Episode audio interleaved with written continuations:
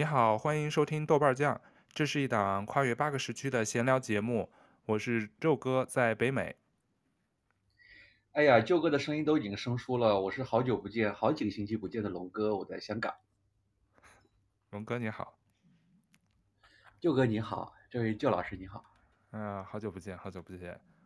我们今天那。啊，拜拜！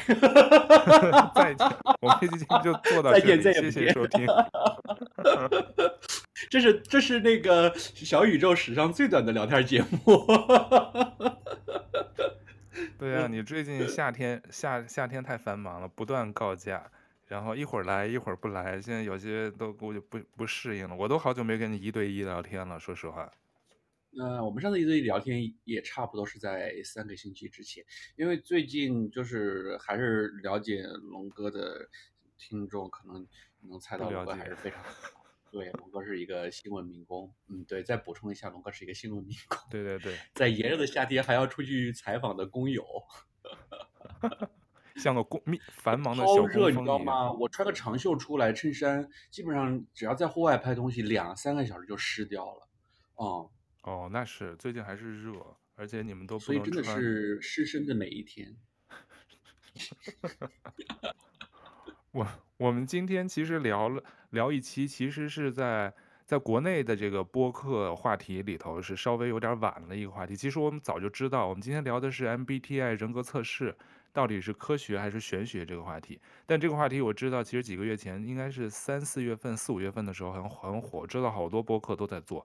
我当时也看知道这个这个测试，我们当时没有做的一个原因呢，一是宙哥是很早前在国内工作的时候，我记得我当时那家公司我们有个两天的一个 training 的一个那个 workshop，当时就是请的一个人力资源还是第三方咨询公司给我们就是做两天的培训，就是做这个，就是先是做 MBTI 跟荣格的这个性格分析测试，做完以后做一些什么互动游戏啊，不拉不拉的。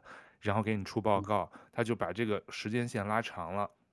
但现在我都知道，都是在网上自己做嘛，那版本其实特别多。我当时就想啊，我因为一是我当年做的答案我早就忘了，我都不记得我是什么人格测试了。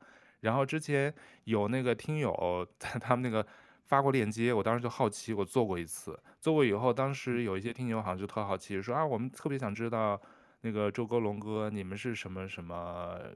人格的这个答案是吧？是是是 M M P T I 人人格的那个，我们就说啊，那我们就不蹭这个热度。我们确实也想就反过头来看看，因为有的人说这个测试很多年，有的人是不会变的，就答案一直是很一致的。还有一种就是说，可能因为什么外力啊、外界还有你的经历的这个改变，有的人说这个会有些微的调整。但因为我不记得我以前答案了，龙哥，所以我们昨天就是很很临时的，昨天我们就赶紧找了一套统一的一个测试的题库，题库是一道九十六道题的一个题库，我们就做了。做完以后，九十六道这么多吗？我感觉我也没做很多道，点了一会儿就点完了。对，但他他但我给你发的时候，他上头写的说是有九十六道题，你记得吧？哦，对对，所以然后。我、嗯，你说，你说，跟跟我，我我就是跟我大概几个月前，半年前有一次同学聚会，在我们家做饭吃，然后大家就闲着无聊，吃完饭在那吹水，然后就说那测一下吧，然后他们就觉得说，啊，真的跟龙哥表面看起来性格完全不像，然后我就事后又仔细的看了一下，发现确实我觉得是百分之八九十是准的，嗯，对。我昨天，因为你刚才说到那个，我们听众会想了解我们俩的性格，我真的觉得哇，是我红了吗？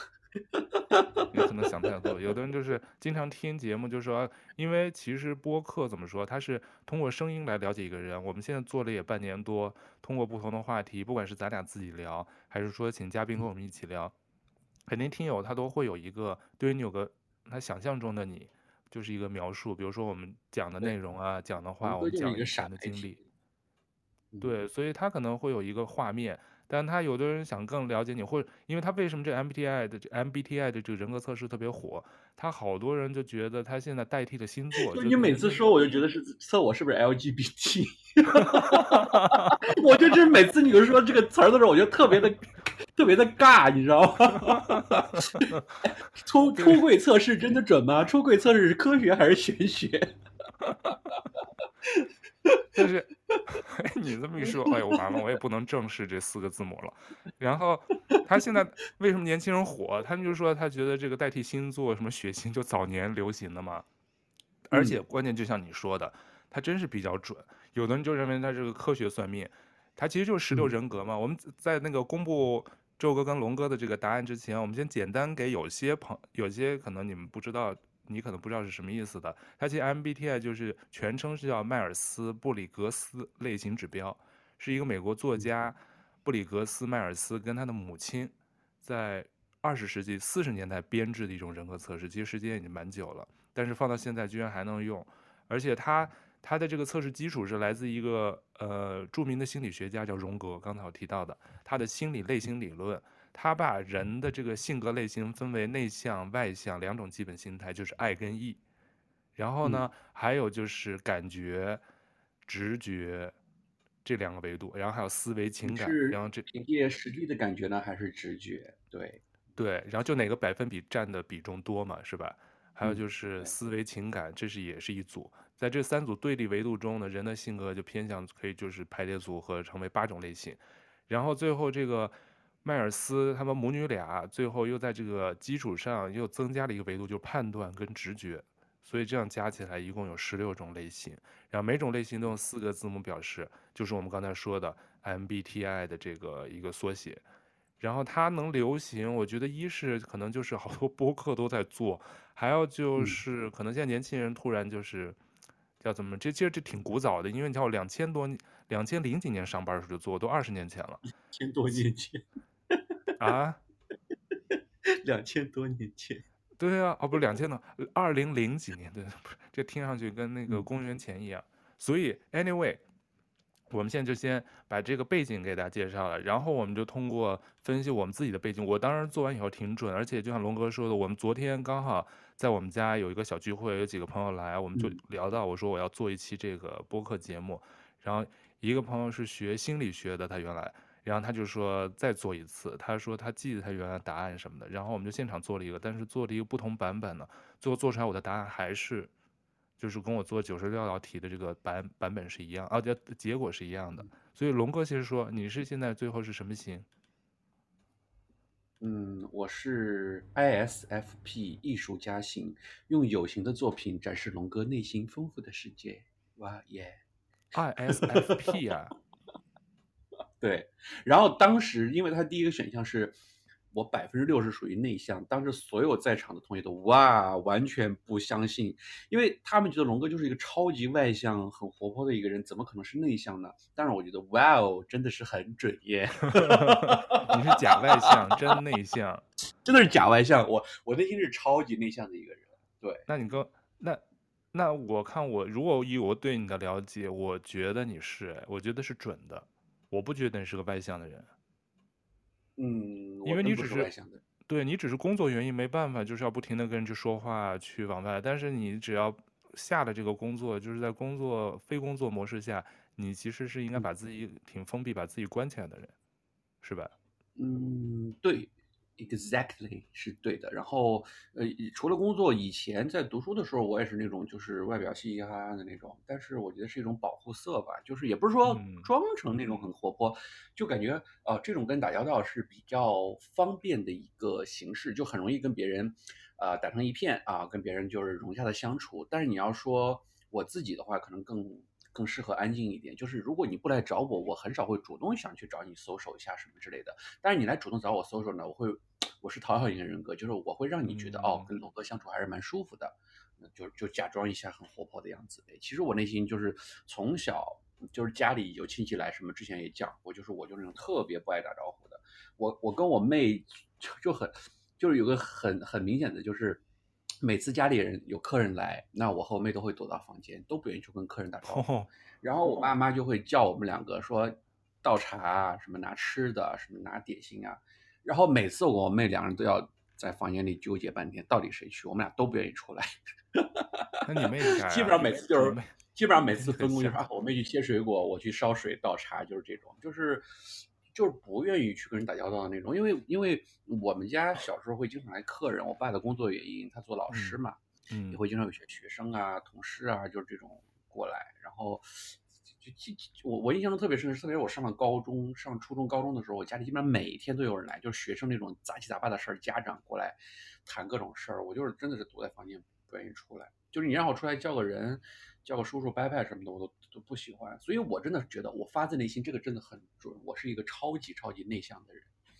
嗯，你那个内向在轻微、中等、明显、强是占哪个比重呢？它没显示啊，它就是显示说我是百分之六十的内向，百分之六十的内向是吗？哦，那就偏明显了已经。嗯、我基本上所有都是在百分之五十到百分之六十左右。嗯，那你等于那个每个维度基本上都是对半的，就没有哪个更倾向性更强是吧？嗯，对，对，嗯。我是一个非常内向又中庸的人吧，我不是一个特别极端的人。Anyway 了，反正我觉得就是说，艺术家类型大概给大家解释一下，就是是一个沉静、友善、敏感和仁慈的人，喜欢拥有自己的空间，做事又能把握自己的时间，听到没有？能把握自己的时间，忠于自己的价值观，准，忠于自己的价值观，忠于自己所重视的人，不喜欢争论和冲突，不会强迫别人接受自己的意见和价值观。然后更多是通过行为而不是言辞表达自己深沉的情感。我对你的深沉的情感纠葛就是与你保持距离，对啊，默默的想念。对，所以到了香港都都避而不见我。就是我真的不是一个很善于会说话的人，其实。嗯，来吧，你先说你是什么性格？哦，我的那个答案是 ISFJ，照顾者型。值得信赖和依靠，嗯，就是一个妈妈妈妈桑和保姆的那种类型。不是，我的这个人家写了，我是沉静、友善、有责任感和谨慎，能坚定不移地承担责任，做事贯彻始终，不辞劳苦和准确无误，忠诚、替人着想、细心，往往记着他所重视的人的种种微小事情，关心别人的感受，努力创造了一个有秩序、和谐的工作和家居环境。就是我的同情、同理心、奉献精神，很能理解别人的感受。我觉得也是在说我耶，所以咱俩只有一个不一样嘛？你是 ISF，前三个都跟我一样，我是 J，你是 P，是不是嘛？我就是个 P，你是个 J，是个 J。对呀、啊。但，但是我我们先说第一格，我的那个外向内向，我也是偏内向，但我内向是介于轻微跟中等之间。就百分之四十的样子，然后呢？就内向，你是百分之四十的内向啊？对，你看这个就是，你看，如果听我们节目的听众，其实有时候会觉得，哎，龙哥是不是更外向一点？舅哥更内向？其实反过来，龙哥其实是更内向的人。嗯，对，所以你就是能不能不来说就不说，能不录就不录，躲一期是一期。嗯。对，因为我是一个非常实在的人，我但凡录，我就不会在节目里说假话。但是我一旦录了一期节目，我就觉得龙哥又被曝光了一个小小秘密，就觉得说，哎呀，就感觉我没有这种做明星的、做偶像这种天赋，我还是沉浸在这些小世界里边。对啊，你就怕被人家扒呀，因为你是又想出名，但是又怕被人家扒黑历史啊，扒你的隐私的那一部分，所以你就是特别矛盾。我哪有黑历史？有没有黑历史我不知道。因为，但是你，你就像在美国那些被提名当大使的，当提被提名当部长的，他都要接受参众两院的质询嘛，是不是？就是背景调查啊，尽调啊。嗯。为什么有的人就会被扒出来这个那个？尤其现在互联网时代，基本上你只要有过足迹，在互联网有过足迹，就很难被抹灭掉。就互联网都是有记忆的。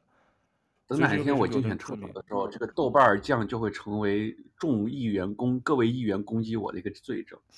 你在节目里亲口承认过。对呀、啊，那那那他现在你的那个答案里头，他适合的这个叫做什么？你的适合职业里头有记者这一项吗？并没有。性格适合当记者吗？我我适合的职业是客户销售代表、行政人员，那当然可能会当特首哈。然后商品规划师、测量师、海洋生物学者，然后可能就是训海师的吧。然后还有厨师，这个跟我比较像。我的理想就是以后等我真的，嗯，做记者这行，我第一理想是开咖啡馆或者做厨师卖烩面啊，卖鸡蛋灌饼。对，我之前你说过好几次，想这是你的理想职业。对啊，我就是想开一个可以可以吃饺子、吃大蒜的咖啡馆。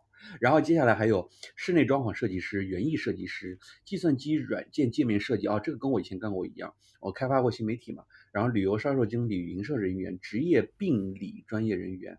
哦，时尚首饰设计师、时装啊，这个跟我也有点兴趣。龙哥还有一兴趣，就是以后等我有了闲钱、有了时间，我会去学彩妆，去韩国或者法国学化妆。然后陶器制作者、乐器制作者，做这个？对啊，我跟你说过呀，以前在节目里说过呀，我就是喜欢把别人画的美美的，让别人有，就是把别人变美，让别人认可我的这个技艺，我也会觉得有成就感。嗯，你是要想当毛戈平这样的吗？彩妆大师或者化妆大师？嗯毛戈平有点略娘了吧？我但人家化妆的技术强啊，人家真是，人家现在不是那好多都翻出他古早的那些视频，他化妆真是一绝。对，对我我我就是喜欢，平时我小时候特别喜欢给我妹，我妹天天烦的要死，她睡着我就给她辫辫子啊，弄头发给她画什么之类的。哦，那那你应该去做美容美发师啊，你的这个。所以，我以后可能以后若干年后，咱们不录豆瓣酱了。朋友们可能在某个理发店听到一个 Tony Zhao，你可以通过我的声音，我的问一下，你是不是当年那个龙哥？你这适合，而且你适合是什么呢？就是这边是左边，你就是应该把那个铺打通。这边是卖饺子烩面，然后那边说美容美发，一条龙。对对对对对，啊。对，你就叫 Tony 赵，你这个太适合你这英文名儿，你不要叫 Ben 了，你应该叫 Tony，Tony 老师。对，赵 Tony 啊。哎呀，我都觉得我是不是嗯。因为其实我这个英文名我叫 Ben，其实我这个英文名是 Ben 什么呢？就我不是随便起的，就是说，呃，我不是特意起的。有一次上大学的时候，我其实当时就没有英文名，我其实在国外一直叫自己浪嘛，L O N G，叫小小小浪，然后，然后。对，然后我觉得这样挺有自豪感。我叫龙嘛，我会给你解释啊，Long means dragon，有那种就很嘚瑟。但是我在 Facebook 什么认证的啊，这龙哥的资料又泄露了，我叫 Ben。就是有一次上大学的时候，呃，我一个英语系的朋友让我帮他去替他上课点名，他就假装你是 Ben，然后他叫 Ben，然后我就后来觉得，哎，这个 Ben 这个名字其实还蛮适合我，就感觉挺中庸、挺憨厚的气质，又笨笨的，是吧？然后我觉得嗯挺好玩的。所以你抠着你的英文名。嗯，不是，他就说以后你叫笨就挺好的呀。我说好吧，他说我我说以后你叫大笨，我叫小笨。就他还叫 Ben，他也没改名，你们就多了一个叫 Ben 的。对，然后最近特别巧的是，嗯，我我入职前，我一个公司跟我干同样职位的有一个同事，他离职，他也叫 Ben 赵，然后，呃。结果今天我另外一个媒体朋友说，哎，说我们这边新入职了一个 trainee，就是一个小朋友，那也叫 Ben 什么赵，然后说跟你长得还挺像的。我说，哎，是不是我那个什么刚离职的同事？他们说不是，是一个什么九零后的小朋友。我说，哦，我说这果然叫这个名字还蛮多的。嗯，Ben 是不是 Benny 的一个缩写啊？我忘了。Ben 是 Benjamin 吧？嗯，哦，Benjamin 的一个名字，嗯，哦，那你真不太。我我不喜欢我的名字，就就跟我其实我看啊，就聊到这个性格，我觉得我选 Ben 这个也是，第一我很内向，我不喜欢我的名字太张扬，就不喜欢它里边有那种特别爆破的音啊，或者特别极端音，像你就是，呃，就也也是比较中庸、沉稳的了，就比如说 Tony 这个 ni 这个音，就是让我有点不爽，是吧？然后什么什么 Monica，呃，Henry，对，就感觉有点。Monica，对啊，张国荣不是叫 Monica 吗？对吧？他不叫 Monica 吧？他叫他叫 Leslie 吧？哦，对，Leslie 啊，他有首歌叫 Monica，对，Leslie。但 Leslie 我也不喜欢，我觉得太女性化了。然后我就觉得，哎，我这么内向，应该就是一个很很中庸的名字，就就应该叫 Ben，我觉得挺好。对，Ben 还行，但是我周围确实这边我没有没有人认识叫 Ben，都是叫什么 Daniel 啊，Ken。还有什么？Daniel 我觉得就是骚骚的，然后花里胡哨的；Ken 就觉得是有点沉稳中庸的吧。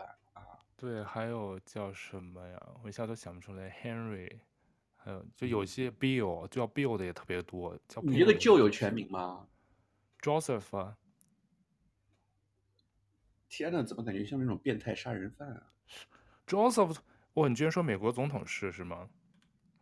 就是像那种，就是内心有点小阴暗的那种，啊、呃，那个。那是 Joker 吧？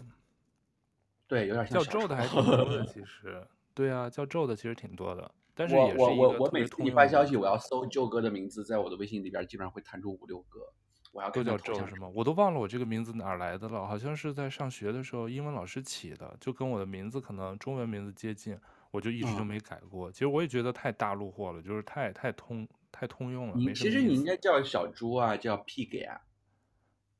但我在工作场合，人家总不能叫我 pig 吧？人家会觉得嗯很奇怪吧？起一些，因为好多中国人起的英文名都是一些不是真正的名字，就像我们有时候看老外 你都会觉得中国人没有这么叫的，没有叫这个名字的，就是就一个一个道理。因为这边我碰到一些中国人，这种才叫有特色啊！我们就是 Chinese 啊，我们就要有 Chinese 特色的名字。那你就有的人啊，那有的人他就不改啊，他就讲过没有？我在菲律宾的字 Seven 的店里边看到一个女店员叫 Terrible。是够 terrible。对，呃，哎就觉得菲律宾人也是蛮奇怪的。对，有的就乱起的，我觉得都没有什么章法。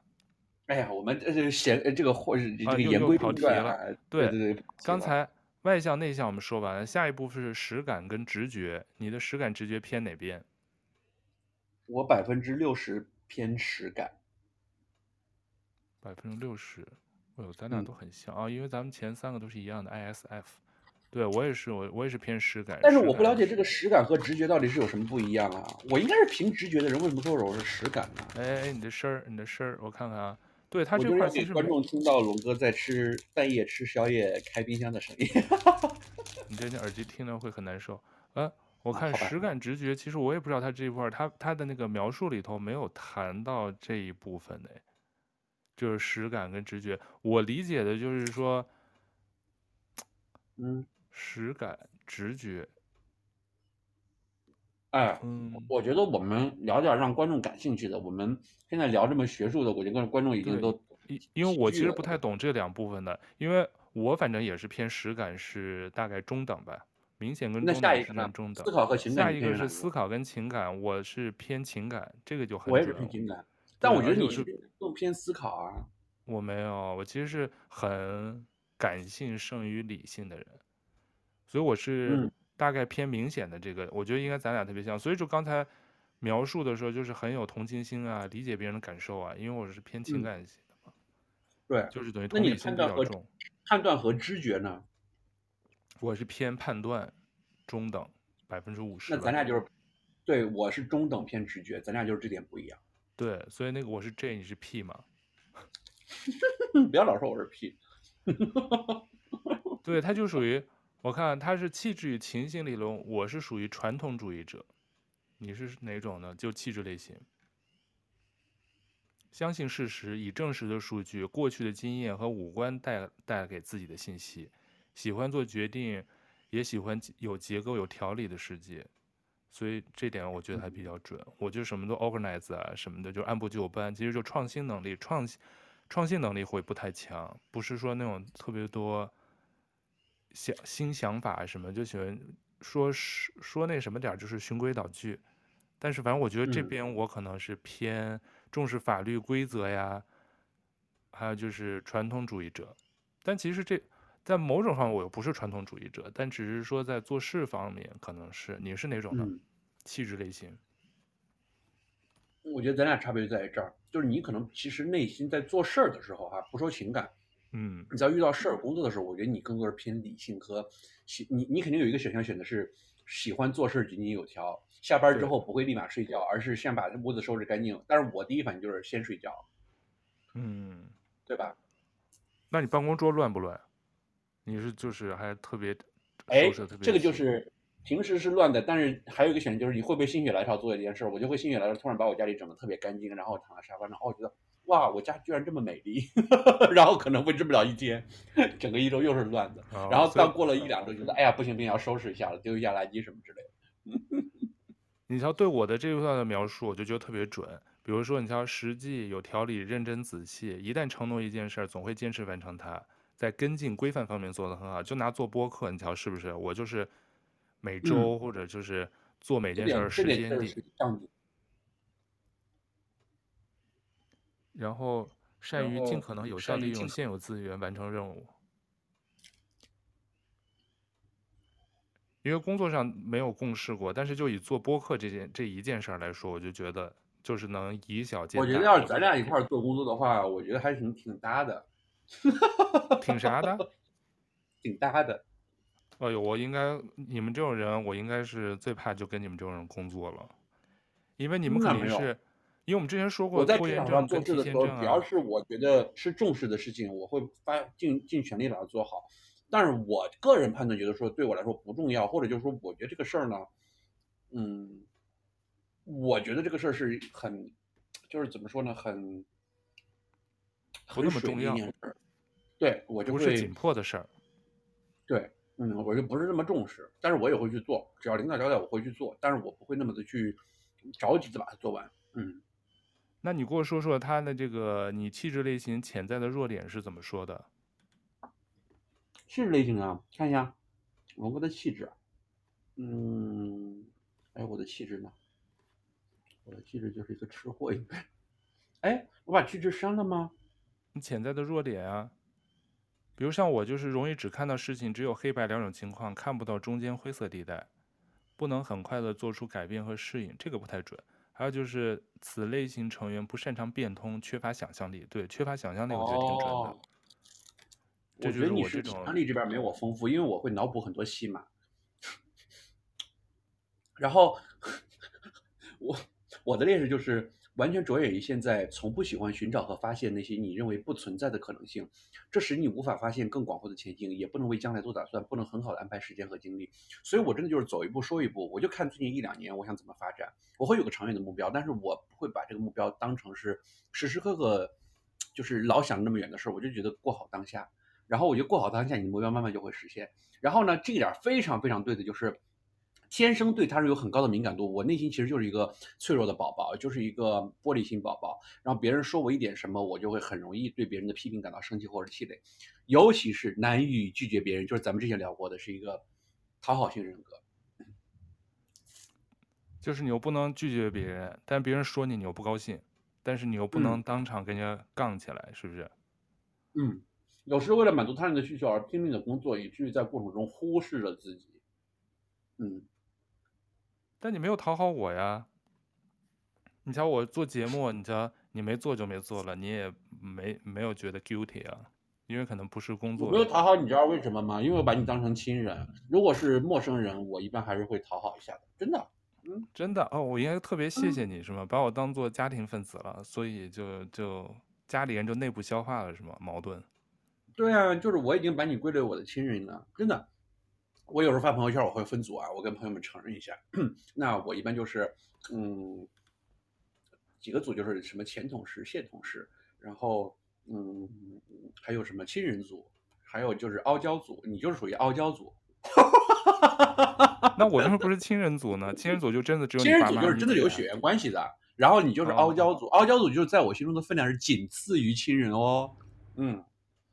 那你菲律宾的那个，毕竟我跟你讲，那个傲娇组不超过二十个人，你真的是傲娇组里边的这个排前前五的啊！哎呦，这傲娇组都是什么？那那你菲律宾的那个那些豪宅，海滨豪宅，我会写在继承人的那个名单上吗？嗯，看你以后对我好不好喽。你不是我，你把我当亲人了吗？亲人不管对你好不好，都都能分一杯羹啊。我决定把我那个豪宅的那个。打扫家务这一块承包给你，你不是喜欢照顾别人，然后做事井井有条吗？你在菲律宾直接就能找菲佣，而且你自己还原来想抢活来我们家干呢，真的很适合你啊！你想，那那我这豪宅里边能有的物就是最适合你，就是井井有条照顾别人。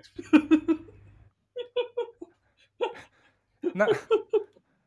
那我的弱点其实就是刚好跟你相反，我就是确实缺乏想象力，但不擅长变通，我觉得不太对。就是我其实变通这块儿还是会会勉为其难的弄，只是不是说特别擅长跟精通了。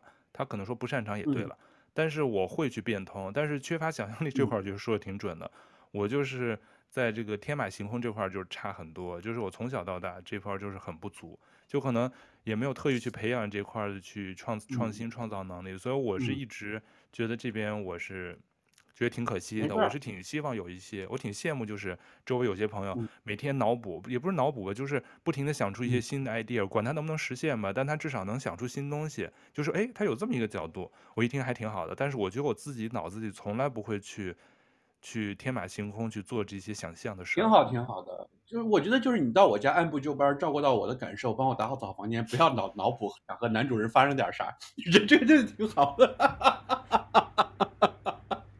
你真是在菲律宾待多了，谁看谁都能去去当打扫卫生的，叫什么？叫叫飞劳还叫啥？没有没有没有，你你在我家绝对是至高无上尊贵的客人加亲人，你享有这个房间的这个支配权。然后呢？但没有继承权跟使用权。嗯嗯，你瞧，你都犹豫了，就我已经知道答案了，你不用告诉我答案了。你犹豫了，我就算在你傲娇组什么前前多少个，我真的下次见你面真的可以给你看，你真的知道我傲娇组的那个傲娇组，他这种还能排名吗？这分组不就分了吗？这跟没有先后顺序的吧？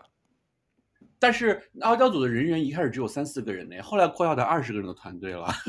那你就看来这种 比例的人都是属于傲娇组的创始组的组长，傲娇组的鼻祖，鼻祖前五个呢我。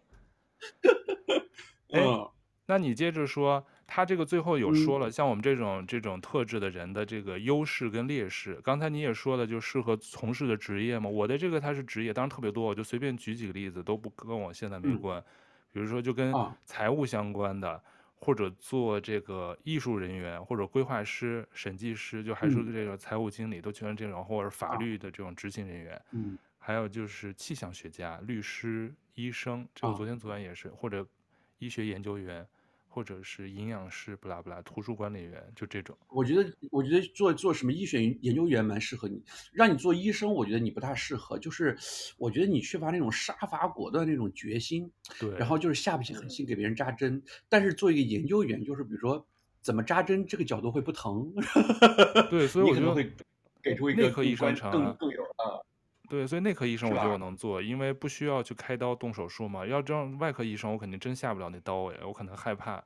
对，你觉得是个好医生的，这么有同理心，那些呃是是这个孤孤孤寡老人没有钱看病的，你绝对会垫出很多钱的。嗯，又给我上道德枷锁。对啊，你看，你就白天去医院上班了，然后晚上来我家打扫卫生。哎呀，去你那个菲律宾豪宅打扫卫生。对，就是，但是有一点，不要天马行空的想象企图和男主人发生点什么情感。男主人很忙的。那，哎，那你快说说你的这个，你这个性格优势跟劣势吧。我刚说了优势了，你先说你的优势啊，你也说了你的优势了。然后我的优势是，哦，我还没说我的优势。我的优势呢是，嗯，和蔼、友善、敏感，呃，然后呃，脸型会比较帅气。然后自己家的吧，翻白眼，没有这种答案。谦虚的看待自己的能力和自己的颜值，然后你能平静愉悦的享受目前的生活，喜欢体验，然后呢，有自己的空间，支配自己的时间，善于观察、务实、讲究实际，了解现实和周围的人，并且能够灵活的对他们情况需要做出反应，很少寻求其动机和含义。你是优秀的短期规划者，能够全身心投入到此时此刻工作中，享受现今的经验，而不是冲往下一个挑战。你很有耐心，易通融，很好相处。你没有领导别人的愿望，往往是忠实的追随者，很好的合作伙伴。听到没有，豆瓣酱，你听到了没有？我们的，你找到了一个很好的合作伙伴，然后你很客观，而且能有一种实事求是的一个态度来对待所有的事情。嗯，所以你瞧，刚才有一句话说的，就是你现在当下，前段时间我们说的，你好像不擅长去管理别人。他刚才就说了，对，你是好的追随者，但你不是领导者。对啊，所以最后就变成一个，就是我的那个生平就会写变成一个，嗯，追随，变成一个追随了。追随着家佣而去的一个，对啊，你，因为其实，因为你这种性格就可能不是一个特别好的 leader。其实说句实话，像我这，因为做领导你是要狠心的，就是你要是光仁慈不够狠心，没有领导技巧的话，你是绝对不会做做领导的。我是觉得我真的不适合做领导啊，所以我就适合自己开个理发店，自己开个烩面馆啊，最多管两个厨师就够了，或者最多管两个洗头小。你就适合那种小作坊型的管理，就是两三个人、对对三五个人，不能有组织化的那种管理的管理人、管理人才。对呀，啊，然后我的劣势是，就是说，嗯。往往在为了满足他人的需求而拼命的工作，以至于在过程中忽略了自己。我觉得还是跟那个不好、不会、不好意思拒绝别人有关。然后呢，你会对他人的批评感到生气或者气馁，有时候容易过分自责。这点是我觉得非常准。就是我前段时间还跟我一个领导姐姐在说，就是我觉得我的成就感大多来自于别人认可。所以当别人有一点点觉得不认可我某方面能力的时候，我会非常的自责和没有成就感，会自我怀疑。然后呢，你很少对别人的动机有所怀疑，也不会发现别人背后的行为的背后隐含意义。就是其实有些同事可能他们在有意无意，可能在有可能挖坑的同时，我很少会发现他们这种动机。可能就事后回味起来说，哦，原来他当时说这么话，或者当时这么做是出于什么目的，就是龙哥吃了亏才会知道。但当下我很少会去去揣摩当时这个人跟我说的什么东西，我就是很坦然就接受了。我我就是我先天性会把一个人想得很好。想象人都是善良的，我觉得他做坏事肯定是有迫不得已的动机，所以我一开始不会去揣摩。嗯，但是人挖的坑你会跳，跳完以后会长记性吗？还是再会跳？长记性，但是呢，我不会去跟他撕逼，我我下不去那个嘴啊。那坑下次你要换个形状挖，你还会跳？如果如果那个。龙哥已经认识到这是个坑了，那不会再跳了。我会很婉转的会说拒绝一下或什么的。但是如果他变个新的法子，然后龙哥使不出来，就又跳坑。那那你会去报复吗？找择机报复，拿个小本本记下来那种？我心里会想，其实摩羯座报复心理非常强的，但是我很少会有勇气去实现报复。比如我当时就想说，好，别让我下次我值班，你遇到什么事儿，我一定要怎么怎么样。但是到了那个时候，我值班的时候，我也就觉得，啊，算了算了算了，公平起见，按规矩来，不要经常搞这些事，就怂了。嗯啊。是这样，你瞧我，我刚才好像说到我的优势了，是吧？就是同情心、善良啊，对朋友忠诚友好，有奉献精神。虽然在很多情况下有很强烈的条理，但有条理很重要。对啊，然后善于单独思考、收集、考察丰富的外在信息，不喜欢逻辑的思考和理论的应用，拥有对细节很强记忆力。诸如声音的音色或面部表情，对，我就是记那些小的细节，就是有有有的没的。就咱俩这点就特别像啊。有吗？有，我就是很注重细节，不喜欢什么理论这些思考什么之类的。然后我更多做事还是从情感出发，就是我觉得这有的时候在职场上是个致命的弱点。就比如说，对，我跟你关系很好。就是或者我觉得你是自己人，所以在有时候做事情的时候，我会不由自主的想去，可能还对你照顾一下，或者说你犯了错呢，我也不会说很严苛的给你指出来。但是其实，在职场上，就是说，这不是一个很好的行为规范。对。但是我觉得像这个所谓我们这个特质，因为我们有三个都是那个 ISF 这块都是一样的嘛，所以我觉得为什么都适合做记者，原来都做过记者，因为他就是需要刚才说到了，你需要有收集考察丰富的外在信息，不不不，收集考察丰富的外在信息，记住一些细节。所以如果做记者，有的时候你就是要把握一些特别细微的一些一般人可能没有留意或者是没有注意到的部分，你要去挖掘，进一步的去去调查什么的。尤其像不管你做电视的，还有原来做平媒、平面媒体，都有都需要这种不能太什么抓大放小，有的时候就不能做一个好记者吧，至少。就是对啊，你你的片子也好，你的文章也好，你要有细节感的话，你要先去观察才会写得出来。所以就是我们都属于可能情感确实是比较细腻的那种人。但是所以做记者的时候，有的时候会有同理心过强，因为如果你采访的是一些比如说弱势群体。你就会代入感特别强，有的时候反而会影响你自己的判断，或者是所，因为其实我是一直觉得没有所谓真正的纯的客观中立的报道，都会带有一些观察者或记录者的这个自己的主观的感受，是很难去避免的。嗯，对，这个倒是。所以我就说这是优点，有的有的时候看你放在什么情境下，有的时候是优点，有的时候就变成一些劣势了。嗯。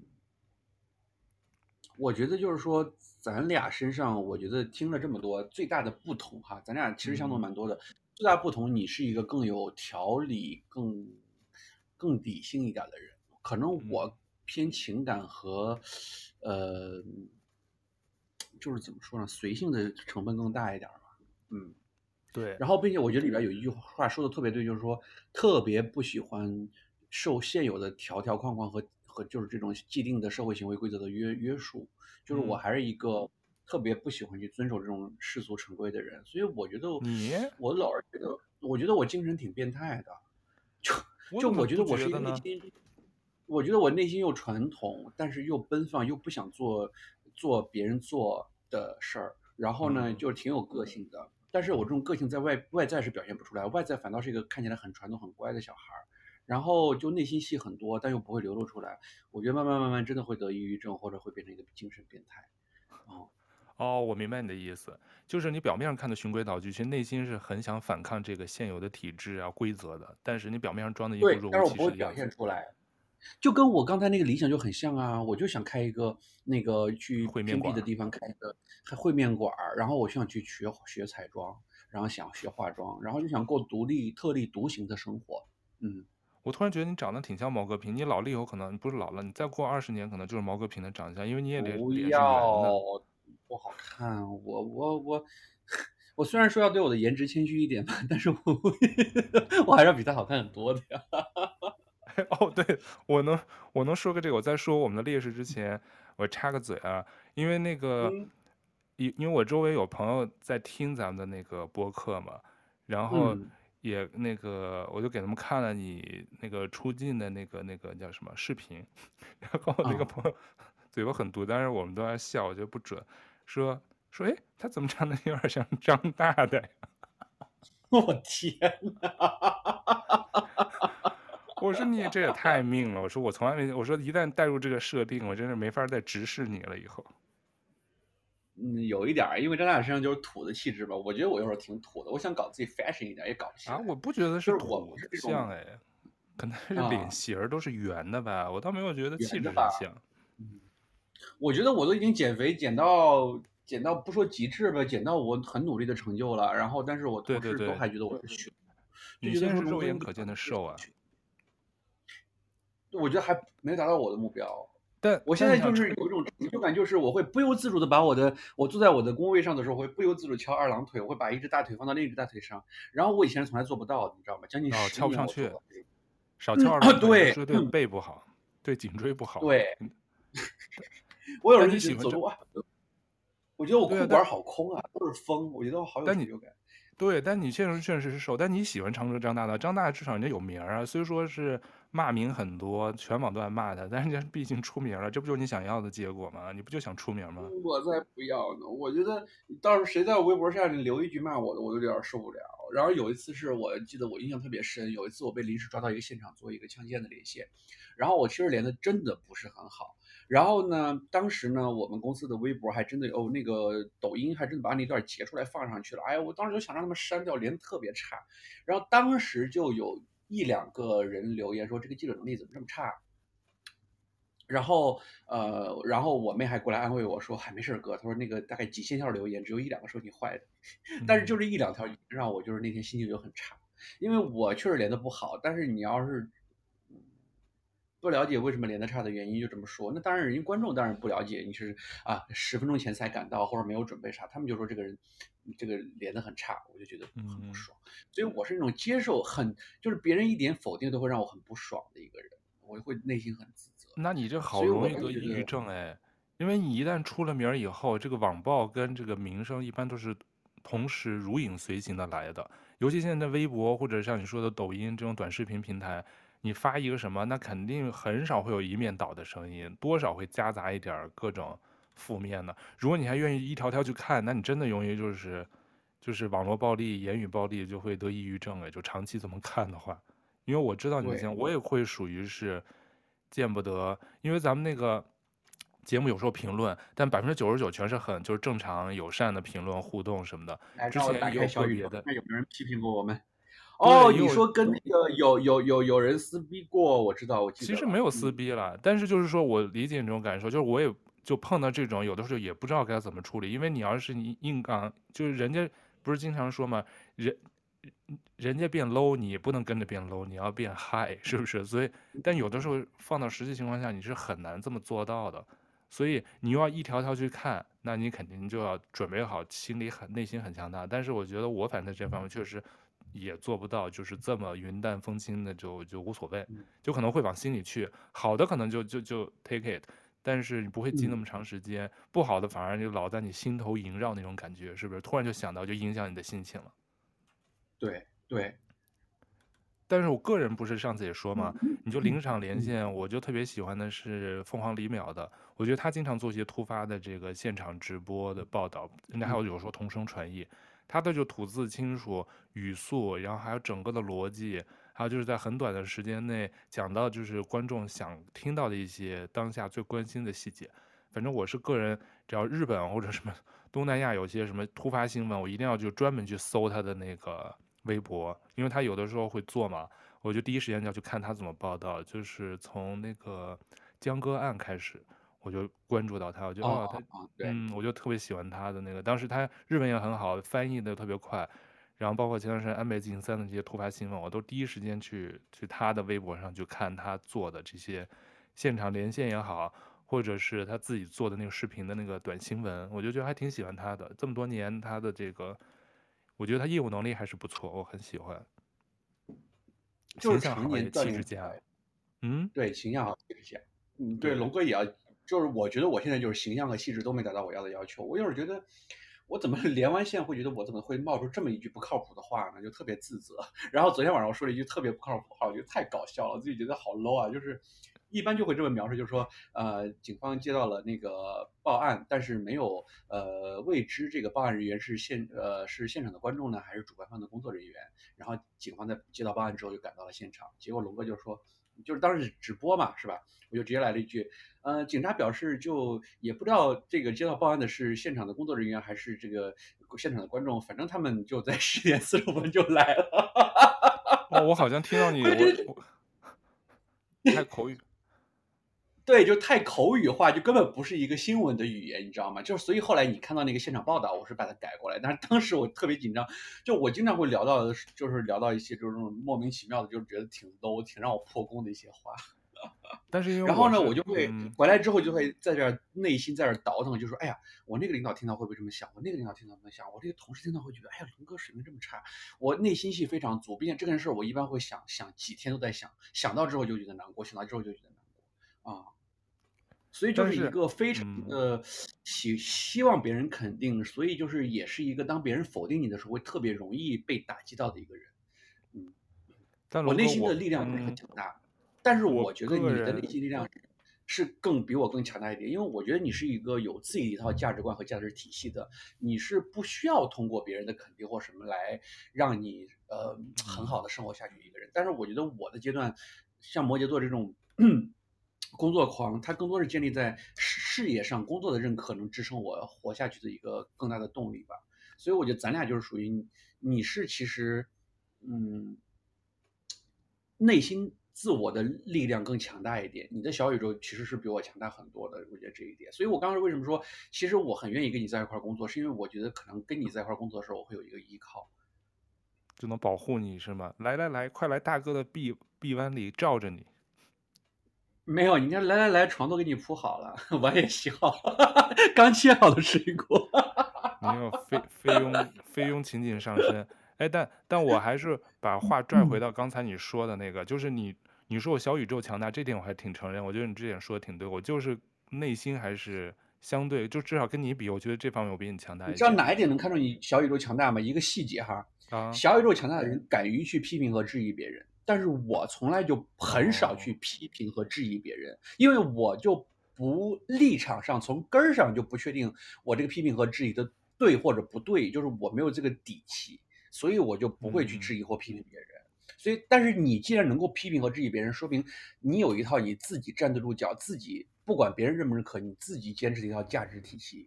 所以就是我觉得我这么多年到现在还在完善自己的世。世界观，我就真的是一点点在完善。就是有个小细节，就比如说，我会突然走着走着路，或者突然在发呆的时候，哎，我觉得，哎，这人生不就是这个道理吗？就是突然觉得某一个事情的某一方面，我说，哦，原来是这样。哎，我觉得我这个人生的这个人生这个价值观上又补上了一小块儿。我觉得就是我，我就在一点点在顿悟，你知道吗？嗯，我觉得就比如说在职场这件事儿，就是我到了现在就已经第四份工作了，然后呢，我才意识到，哦。原来职场上有些人的某些所作所为，真的是一个这个社会的常态。你不能永远在职场上抱着一颗善良的心去对待这个职场。所以你看，我这点才是这么多年才，这是老生常谈的话题了。人要成熟，在职场要怎么怎样？但是我从来没有放弃过这种幻想。但是直到最近发生的一些事儿，龙哥才真的这方面变得成熟了。我就跟我一个关系比较好的另外一个同事说：“我说龙哥要开始黑化了。”你要变容嬷嬷？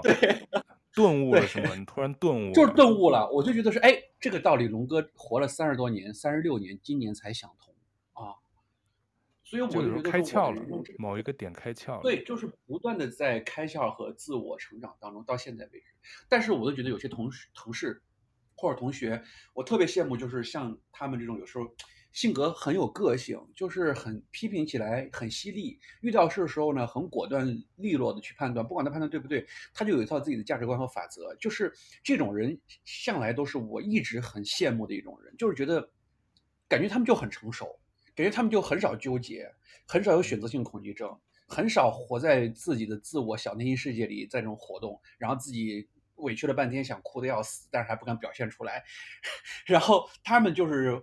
看你不爽就会骂，哪怕是特别好的朋友，他就会骂你。然后就是，我就觉得这种有个性的朋友，其实是我一直想达到这种，但是我觉得我一辈子做不到。但是我就特别欣赏他们这种个性，啊，我觉得你身上是有一半这种特质的。对，我可能有，但我也不会说这么杀伐决断。对，对，可能我只有六成吧，我觉得我可能六七成的样子。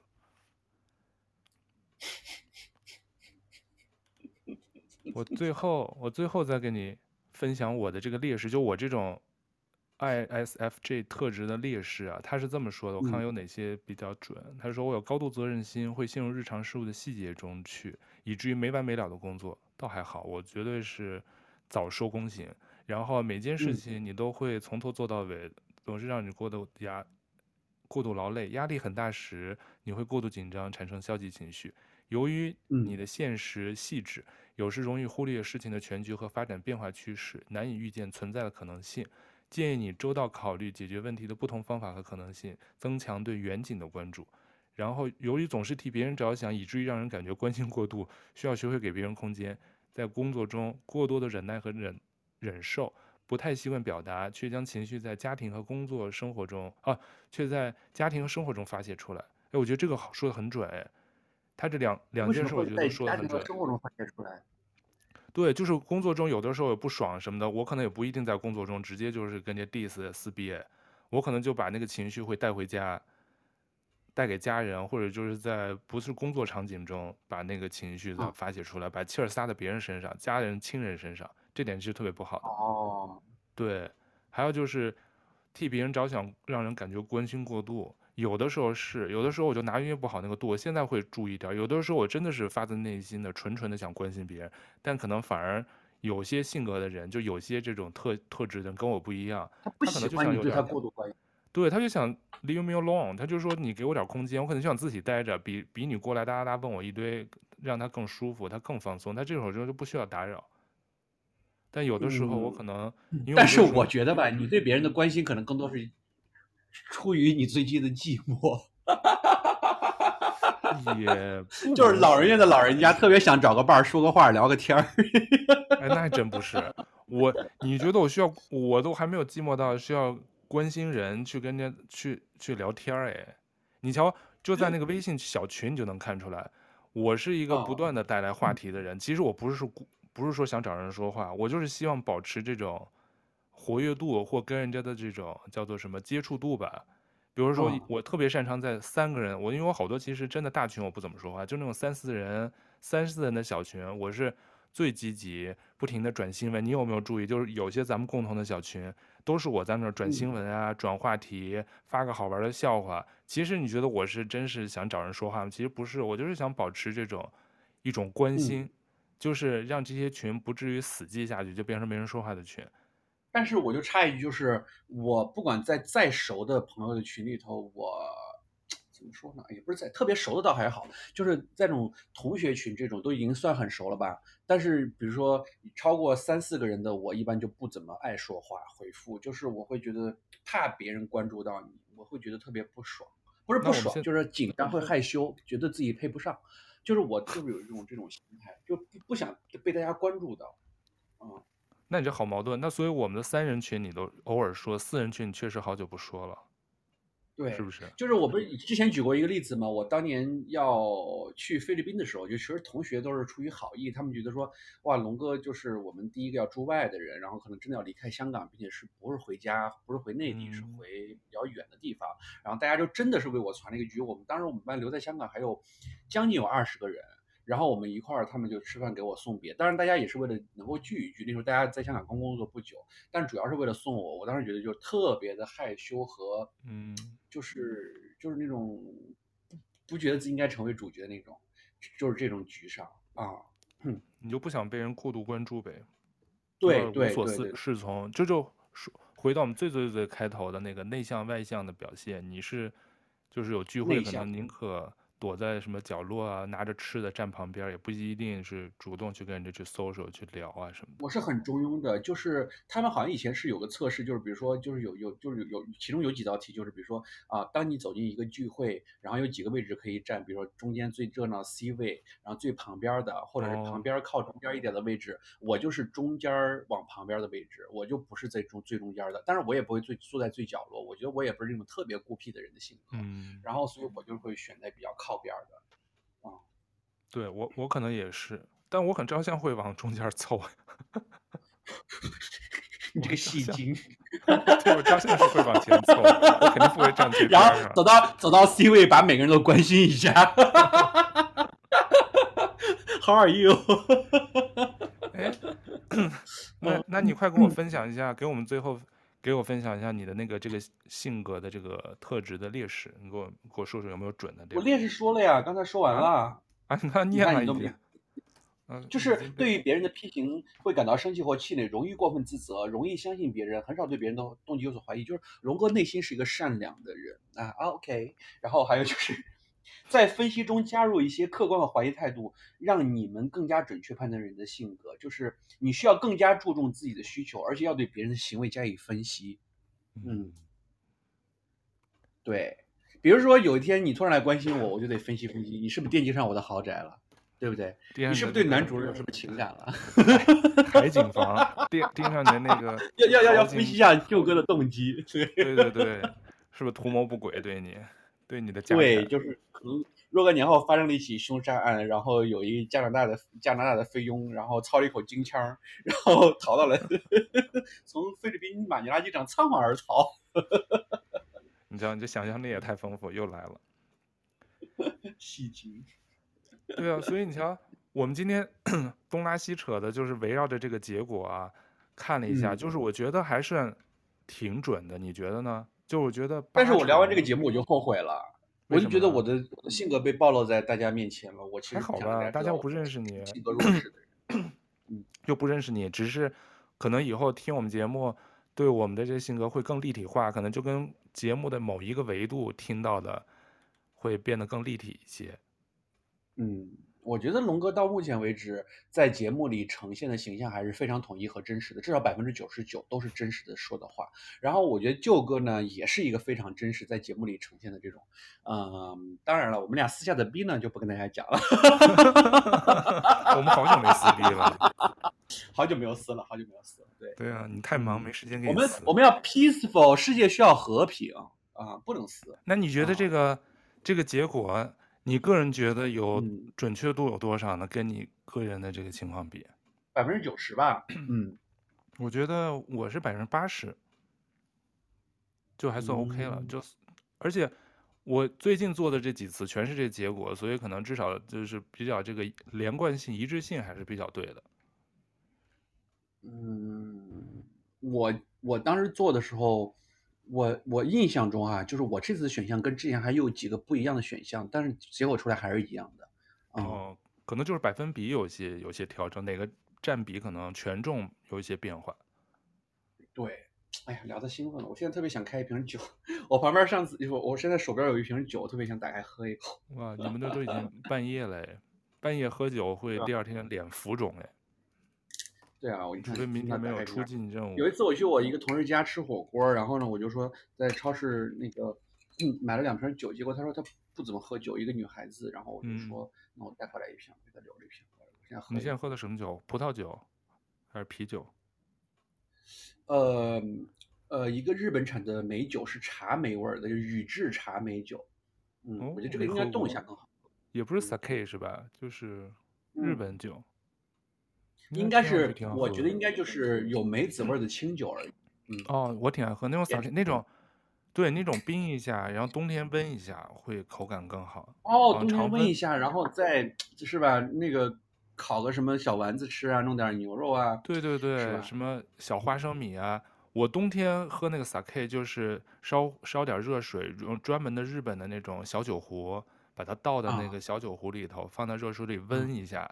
嗯烫一下，然后就，然后再倒出来就温温的，然后你配点什么小凉菜啊、小小零食啊什么的，什么鱼干啊、鱿鱼干什么的，就是酒吃着跟人聊着天或者看看喜欢的剧啊什么的，就很舒服，很惬意。可以可以，是吧？夏天就夏天就冰的呀也好，放个冷藏放一会儿。哎呀，我都说说。我 说你可以下去准备了，少爷同意了，小鱼干、花生米准备起来。对，那我就。我们就简单收个尾。今天那个龙哥跟宙哥，我们俩都做了这个这新的这 MBTI 的这个对对这个测试。我们觉得它现在又再度流行啊，就是再度风行。我觉得它主要就是符合现在人类大脑这种规律和某种现在社会心态。就是说，这这种测试有专家说啊，说这种测试的核心就是把人分类。把而人类大脑最善于就是通过加工类别，把复杂世界简单化，从而快速理解一个人或事物。所以呢，这就为什么一说你的什么什么，你是什么型儿，大家马上就大概就知道你是什么样的一个人了，胜过千言万语去在那儿说。而且据说啊，因为它 MBTI 现在很直观，现在也让它向娱乐化发展。说现在国内啊，很多 MBTI 的书单，还有穿搭。装修风格已经变成新的流量密码，就大家根据你的性格去给你搭配你的家装，还有你怎么穿衣服适合你的这个 MBTI 的这个类型特质，还有适合你看的什么什么书，因为可能你有不同的职业发发展方向嘛。然后，但是我觉得这些不管是做什么营销啦什么的，像我们今天做的这些题，有的还得需需要付费。现在它反正在网络时代重新流行。就是让我们从自我了解走向抱团取暖。就比如说啊，我是 IF 什么什么 PJ 的，你是什么什么，大家好像就可能性格更类似，就跟原来早早年的血型或者是你说的叫什么星座一样。星座对对，把同性人格的人彼此寻求答案，他就给你归类了，就是快速了解一个人嘛。但是能找到社会归属感和群体认同的同时，我觉得也不要标签化，是不是？就是说啊，因为你是这个，我们可能就不搭。我觉得反正具体放到每个人身上还是不太一样，还是有些细微的差别，只是有些共性的地方可能比较接近。就像我刚才说的，它可能就是帮助你快速理解一个人或事物有一些帮助，又或者你更想快速了解他，通过他的性格可以知道他的优点劣劣势，看怎么在工作生活中更好的互补啊，或者是大家能有一个，是吧？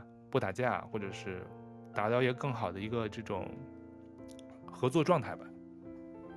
嗯，对。所以我觉得，其实做完这个东西，它可能只是让我更清楚地认识了我是什么样的人，但是对于我行为方式各方面，其实也没啥太大的参考价值。就是我是这么样一个人，我可能也不会说 再有什么新的改变了。对，我觉得性格这种东西很难很难大改变。对，对。然后。今天我也挺高兴，又听到了久违的龙哥哈哈哈的这种发自内心的轻松的大笑。因为上期我们聊这个拖延症的时候，你的笑还是有点点收着，我当时觉得还有点收着。今天我就觉得好像基本上，因为那期的那期聊拖延症的时候，那次我那几天工作特别忙，就心情还是比较沉重的，所以就是也没有说太放开的去聊。然后今天你看龙哥放开了，就又开始开心的笑了。就是对啊，我我在豆瓣酱真的，我倒不是说要。那个觉得我多么认真都在豆瓣酱，我只是说豆瓣酱真的，我是一个当做一个精神角落的，就是说龙哥在豆瓣酱里说的话，基本上都是发自内心的、发自肺腑的展现了一个真实的性格。对。